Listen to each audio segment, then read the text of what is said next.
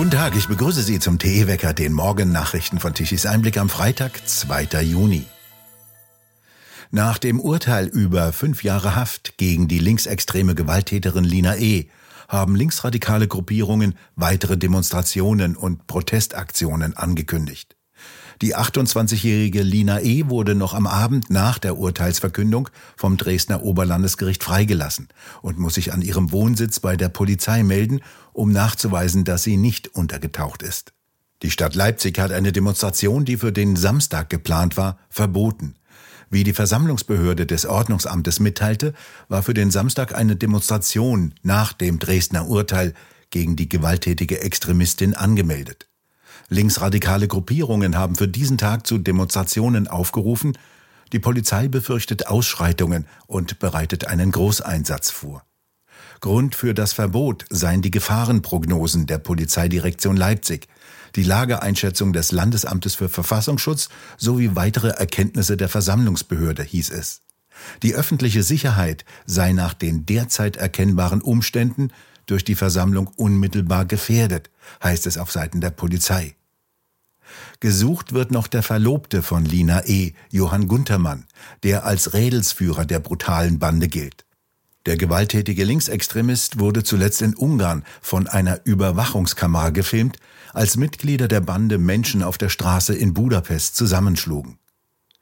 Innenministerin Faeser sieht mittlerweile eine zunehmende Gefahr durch linksextreme Gewalttäter. Bei diesen Gruppierungen seien Hemmschwellen gesunken, politische Gegner auch mit äußerster Brutalität anzugreifen, hieß es in einer Mitteilung von ihr. Eine Schweigeminute für den bei einem Jugendfußballturnier in Frankfurt am Main getöteten 15-jährigen Berliner Fußballspieler wurde am Donnerstagabend vor Anpfiff des Relegationsspieles zwischen dem VfB Stuttgart und dem Hamburger SV eingelegt. Der junge Fußballer vom JFC Berlin war am vergangenen Sonntag bei einer Attacke eines Gegenspielers lebensgefährlich verletzt worden und am Mittwoch gestorben. Der mutmaßliche Täter, ein 16-Jähriger aus Frankreich, soll den Berliner von hinten auf den Kopf geschlagen haben. Er sitzt in Untersuchungshaft und bestreitet nach Angaben seines Vereines FC Metz, den Berliner absichtlich verletzt zu haben. Er gab an, sich nicht erinnern zu können, geschlagen zu haben. Es sei demnach alles ein großes Durcheinander gewesen, sagte die Sprecherin der Staatsanwaltschaft Frankfurt, Nadja Niesen, am Donnerstag der DPA. Gegen den 16-Jährigen aus Metz wird wegen Körperverletzung mit Todesfolge ermittelt. Auch bei den weiteren Relegationsspielen sind nach Angaben des DFB in den kommenden Tagen entsprechende Aktionen geplant. Die Botschaft soll dabei lauten, gemeinsam gegen Gewalt. Nichts sagt der DFB dazu, ob er auch genauer hingeschaut hat, denn fest steht, dass der FC Metz eine von ethnischen Gruppen dominierte Fußballmannschaft und auch Jugendmannschaft hat. Etwa 90 Prozent der Spieler haben Migrationshintergrund und außereuropäische Wurzeln.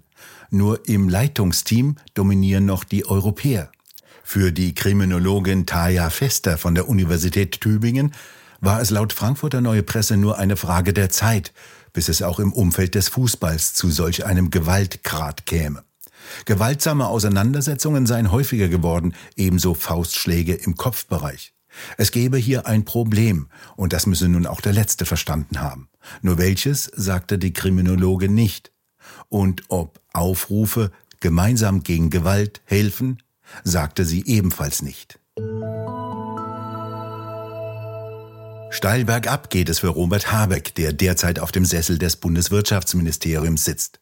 Seit Ende Februar, als die Heizungsaustauschpläne von Habeck der Öffentlichkeit bekannt wurden, fallen seine Beliebtheitswerte im Deutschlandtrend ungebremst.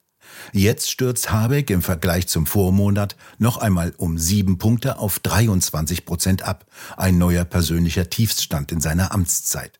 In der sogenannten Sonntagsfrage, der repräsentativen Erhebung von Infratest DIMAP im Auftrag von ARD und Welt, liegt der einstige Liebling 30 Punkte hinter Verteidigungsminister Boris Pistorius, der das Ranking weiterhin anführt.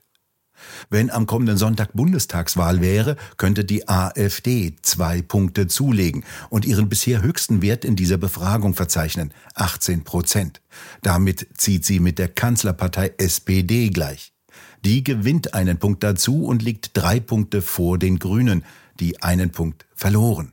Die FDP kommt unverändert auf 7 Prozent und weit vorn liegt weiterhin die Union mit 29 Prozent, die aber einen Punkt abgibt. Die Linke verliert ebenfalls einen Punkt und zöge mit 4 Prozent nicht mehr in den Bundestag ein. Peter Hane, auffallend sind die Zugewinne der AfD, die jetzt gleich auf mit der SPD liegt. Sind das jetzt alles Rassisten und Faschisten, die zur AfD wechseln? Nein, lieber Holger Douglas, von dieser Nazi-Lyrik kann man sich nun endlich verabschieden. Das schrieb vor ein paar Tagen übrigens unser Kollege Harald Martenstein und der ist kein Konservativer. Es sind immer mehr Leute, die entweder sagen, dass sie diesen ganzen Irrsinn, den die Ampelregierung uns aufbürdet, nicht mehr ertragen können und wollen. Oder aber, der Mittelstand, das Handwerk, die um ihre Existenz fürchten. Ich komme ja gerade von der kleinen Insel Amrum.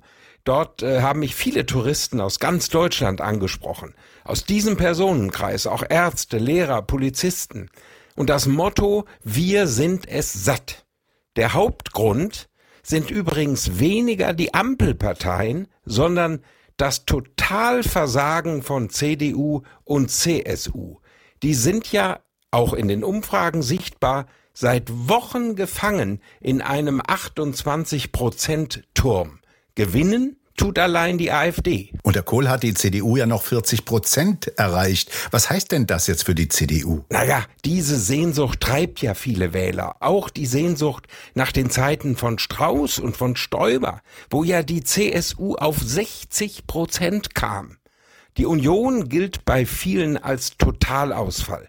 Die Partei steht heute ja auch schlimmer da als zu den schlimmsten Zeiten von Angela Merkel. Kein Biss, alles nur halbherzig und immer dieses Schielen auf die Grünen, mit denen man sich's ja nicht verderben will, die will man ja als Koalitionspartner gewinnen. Und eins ist bezeichnend. Die Dämonisierung der AfD durch Söder, durch Merz und Co. zieht nicht mehr. Ist das jetzt eine Trendwende, die wir da erleben mit dem Stimmungsaufschwung für die AfD? Es ist auf jeden Fall kein Strohfeuer. Das zeigen die Zahlen des INSA-Instituts ganz eindeutig. Und die waren ja auch Titelgeschichte zum Beispiel des Berliner Tagesspiegels. Inzwischen können sich 26 Prozent der Bürger vorstellen, AfD zu wählen. Das ist das größte Potenzial, das diese Partei jemals hatte. Ich habe eben noch vor unserem Gespräch mit drei sozusagen unverdächtigen Kollegen telefoniert. Und einer war gerade beim Steuerberater gewesen, der ihm sagte, fast alle seine Klienten würden ganz offen bekennen, jetzt AfD wählen zu können. Die AfD ist im Osten sowieso nicht mehr zu bremsen. Aber wer das im Westen versuchen will, der muss sich jetzt beeilen. Aber bei dem Personal, das alle anderen Parteien derzeit bieten, scheint mir das kaum möglich.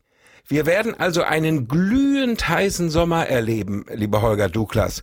Sozusagen einen Parteienklimawandel der besonderen Art.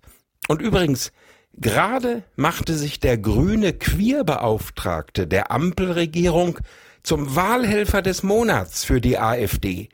Er will nämlich unter Strafe stellen, wenn Kinder zu ihrem geschlechtsumgewandelten Vater weiterhin Papa sagen. Die AfD braucht also keinen Wahlkampf mehr. Und das war kein Karnevalswitz, den der Queerbeauftragte dort losgelassen hat. Peter Hahner, vielen Dank für Ihre Einschätzung. Von großen Geldsorgen ist offenbar die CDU geplagt. Vor wichtigen Wahlen in diesem und im kommenden Jahr hat CDU-Parteichef Merz der Partei einen Sparkurs verordnet. 20 Prozent aller Posten sollen eingespart werden.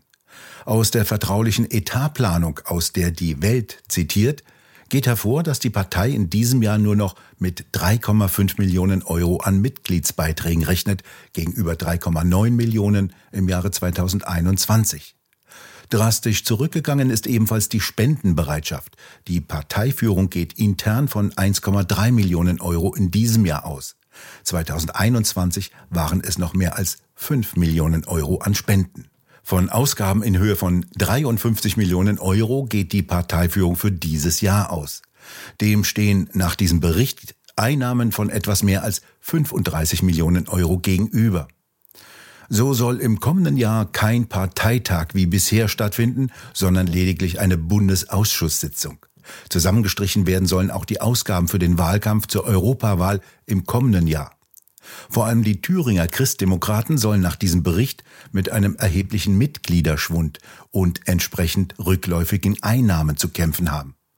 Im kommenden Jahr wird in Thüringen der Landtag neu gewählt. Wenn weniger Wahlkampf gemacht werden könne, so wird ein Thüringer CDU-Funktionär zitiert, dann könne die Partei weniger präsent sein. Und dann profitiere nur einer, die AfD, heißt es. Es bleibt trocken, meist sonnig und warm. Im Norden können sich aufgrund feuchterer Luftmassen morgendliche Hochnebel und Wolken bilden. Die Temperaturen steigen im Norden auf 20 Grad, im Süden können sie bis auf 28 Grad klettern. Nachts bleibt es noch erstaunlich kühl bei Temperaturen von 6 bis 13 Grad. Und nun zum Energiewendewetterbericht von Tichys Einblick. Gestern Mittag benötigte Deutschland um 12 Uhr eine elektrische Leistung von rund 70 Gigawatt. Die mittlerweile installierten drei Millionen Solaranlagen lieferten mittags um 12 Uhr 38 Gigawatt. Etwas weniger als in den Vortagen. Der Himmel war etwas bedeckter. Von den Windrädern kamen 9 Gigawatt und die konventionellen Kraftwerke lieferten 16 Gigawatt. Erst die konventionellen Kraftwerke und der Import sicherten, dass es genügend Strom in den Netzen gab. Um die Mittagszeit wurde sogar ein wenig Strom exportiert, um 13 Uhr das Maximum mit 3,6 Gigawatt. Allerdings zu einem lausigen Preis, der mittags auf 3 Euro pro Megawattstunde fiel. Immerhin fiel der Strompreis nicht ins Negative. Dafür musste abends Deutschland wieder Strom importieren. Der Strompreis stieg und Deutschland musste wieder viel bezahlen. Energiewende in Deutschland ist, wenn Deutschland viel Strom zu negativen Strompreisen exportiert, also noch Geld dazu gibt, dass jemand den Strom in den Nachbarländern abnimmt, und viel Strom importiert bei hohen Strompreisen. Das ist grüner Energiewende-Irrsinn. Wir bedanken uns fürs Zuhören. Schön wäre es, wenn Sie uns weiterempfehlen. Weitere aktuelle Nachrichten lesen Sie regelmäßig auf der Webseite tischiseinblick.de und wir hören uns morgen wieder, wenn Sie mögen.